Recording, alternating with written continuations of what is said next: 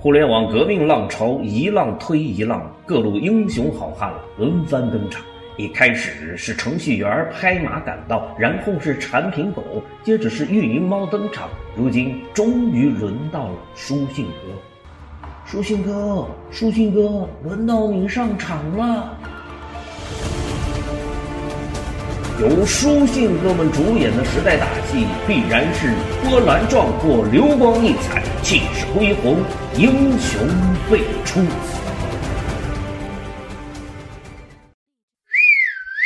书信哥你好，每一场变革都有人受益，有人受伤。在内容科创时代，营销人恐怕先是受伤的。正如在互联网革命浪潮中，最早受伤的一批人里边是。企业的管理者一样，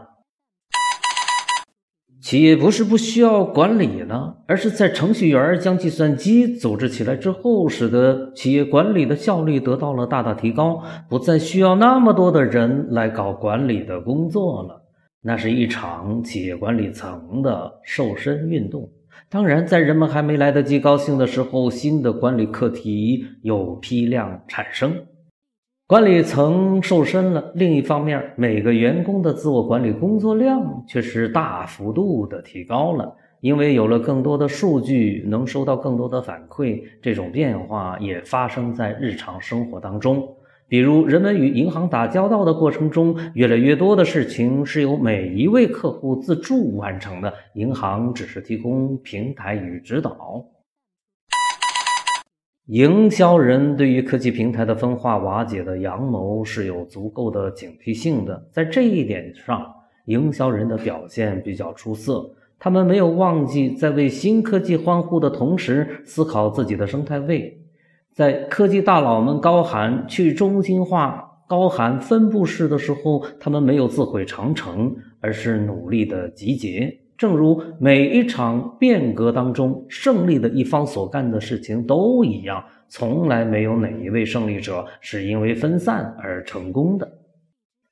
看看小米生态链里的做旅行箱的，他们比传统的旅行箱生产商集结了更多的学科，集结了更多的跨学科的专家。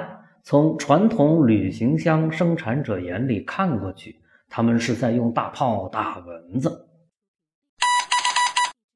有一部电影名叫《最后的武士》，故事讲的是日本近代武士阶层在被时代淘汰的过程中发生的事情。影片中的武士有血有肉有爱，人格魅力十足，但是知识成就跟不上时代进步的步伐，等待他们的命运只能是退出历史舞台。与现代战争的机关枪、火炮相比较，武士刀是一种落后了几个代际的武器，不能与机关枪、火炮相提并论。但最后的武士，他们不愿意接受这个事实，他们认为，当武士拿起了枪炮，武士的魂将烟消云散，不复存在。大部分企业管理者的工作都将会被机器所取代，这是不争的事实。营销人员的工作呢，会不会也被机器全面取代呢？一开始，人们以为营销人员的工作也会像管理者的工作一样，大部分都会被机器所取代。后来，情况发生了变化，尤其是信账现象被芒格老师发现并提出来之后，人们开始逐渐意识到。内容的多重属性，对于内容，人们需要重新认识。内容是人性本身的需要，离开内容，人性将不复存在。内容是产品组成成分本身的一部分，只是过去这部分的可操作性不强，所以关于这一部分的认识，多年以来都没有得到长足的发展。但是今天，在互联网、物联网飞速发展的时候，它的可操作性比物质体的那一部分强的太多了。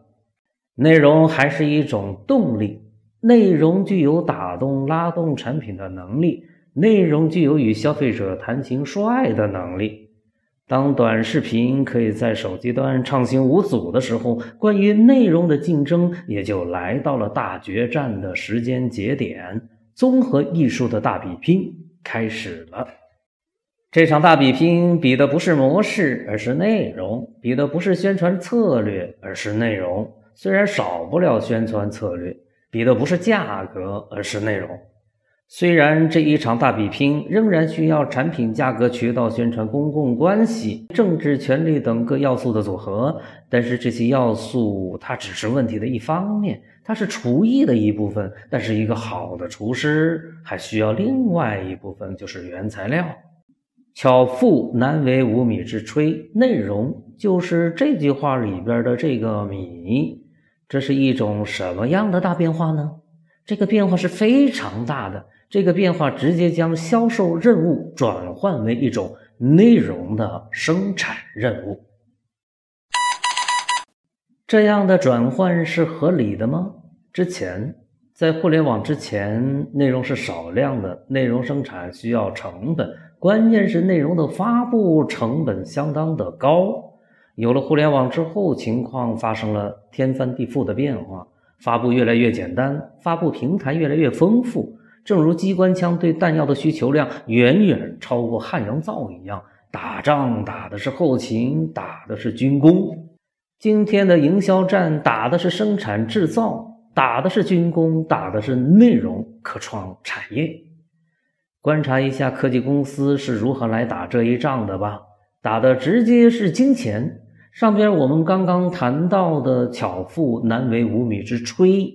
滴滴烧的米足够的多，哈喽单车烧的米足够的多，京东烧的米足够的多，美团烧的米米足够的多。这个时代企业打仗用两种米，一种米是金钱米，一种米是另外一种，我把它称之为内容米。传统企业打不起金钱米，只能选择打内容米。金钱米打出去就是消费者的了，花了就没有了。内容米与金钱米不一样，打出去无论你打多少次，它作用于消费者了，但它还是你的，你还可以重复的使用，它永远都忠于你和你的产品。营销人如何在新时代找到自己的生态位，找到自己的努力的大方向呢？先抓住企业的问题，先抓准时代产生出来的新课题。信息高速公路异常发达之后，情况并没有沿着设计者当时设想的方向前进。信息传播的课题不是变得越来越容易了，反而走向了它的反面。信息传播越来越难，难于上青天。这是一个坏消息，同时它也是一个好消息。问题总要解决，这是毫无疑问的。平台说我们可以解决，结果平台只解决了头部的问题，还有更多的一时半会儿无法冒头的企业和产品，怎么办呢？这是一个天大的问题。正因为这是一个天大的问题，那么这也可以成为营销人转型的方向。这是一条大路，营销人可以在这条路上找到自己的生态位，找到自己重塑辉煌的历史大机遇。营销队伍需要进行改造，需要改造为以内容的生产制造为核心任务的部门。营销人需要进步，需要升级，需要跟上时代前进的步伐，不要成为最后的武士。为了让营销人明白这个道理，我用下边几句话来说明内容与营销的区别。营销有点硬，追求说服；内容有点软，追求投缘。营销常以套路取胜，内容常以无套取胜。营销结交的是短暂的关系，而内容结交的是与消费者长久的关系。人们用营销去说服消费者，而用内容去与消费者投缘。缘是绵绵不绝的内容的河，缘是绵绵不绝的内容的河。这句话说的是什么？这是内容生产的方向。从这一句话出发，我们可以挖掘出内容生产的方法论。下节更精彩，持续关注内容科创之声。让内容科创产业最新研究成果持续助力你的进步。你的好朋友，内容科创时代早期思想启蒙者，内容科创产业系统理论构建者芒格，二零二零年四月二十七日于蓝田。让产品王者归来，让那些人们一直熟悉的产品王者归来。在内容科创的时代，让那些人们一直熟悉的产品鼓动自己的翅膀，迎着内容的风，唱着歌，跳着舞，迎着诗，沿着信息的流，走进千家万户。